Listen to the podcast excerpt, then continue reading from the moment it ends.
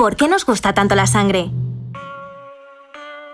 Parece que de alguna manera sentimos interés por lo desagradable. Lo morboso, por la sangre. No puedes negarlo. Te gusta la sangre. Y si crees que no, ¿acaso no has estado cerca de una pelea y te has acercado para ver qué pasaba? Solo por el interés. El morbo. ¿No has visto un accidente de coche en carretera y corriendo has mirado por la ventana para ver probablemente lo que sería sangre? Si tu respuesta es que sí, no te preocupes, eres una persona normal.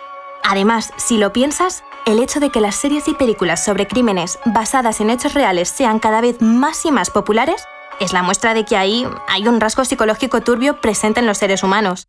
Te lo desvelo. Esto es lo que los expertos llaman curiosidad macabra. Algo que, por cierto, todos tenemos. De hecho, esta curiosidad macabra viene de siglos atrás. Se remonta a la historia evolutiva, por ejemplo, a los chimpancés. Cuando uno del grupo muere, suelen ir a inspeccionar el cuerpo. No está claro por qué lo hacen, pero se acercan al cuerpo y lo pinchan con palos o lo miran desde lejos, como nosotros miraríamos una pelea o un accidente de coche. Aunque no está claro cuándo esta curiosidad macabra surgió entre los humanos, también viene de mucho tiempo atrás.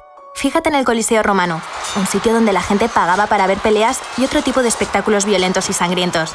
Y bueno, hoy en día también tenemos algún que otro espectáculo sangriento, como las corridas de toros o incluso el boxeo. A todo esto puede que estés pensando, odio los toros, odio la sangre y huyo de ella. Da igual. Aún así, tú también eres un ser humano y por tanto tienes curiosidad macabra.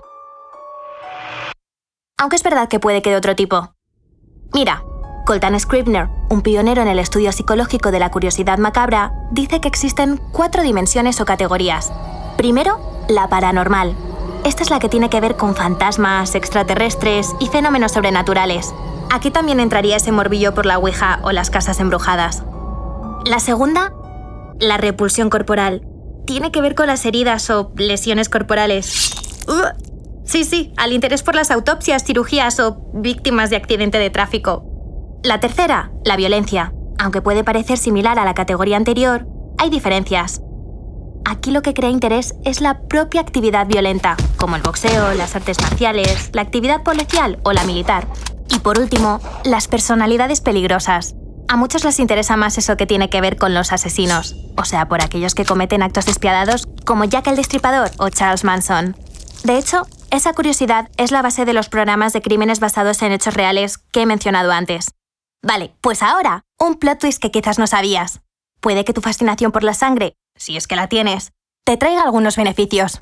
¡Wow! ¡Oh, man! Es probable que tengas mayor resistencia o resiliencia frente a una situación traumática. Por ejemplo, la pandemia. What? You have to be kidding me. La ansiedad, el miedo o la incertidumbre que experimentan los fans del cine de horror y los adictos al true crime les permite hacer una acumulación de habilidades que se pueden transferir a la vida real. La curiosidad macabra podría explicar por qué ciertas personas gravitan hacia la música como el death metal y el rap. Un experimento reciente descubrió que altos niveles de curiosidad morbosa pueden explicar el disfrute y el consumo de música con temas violentos. Quizás esa fascinación por la sangre nos hace sentirnos capaces de sobreponernos al miedo y así no tenerle miedo al miedo. Quizás todos tengamos que adentrarnos un poco más en lo macabro y lo morboso. Quizás la fascinación por la sangre es algo maravilloso. What? Quizás...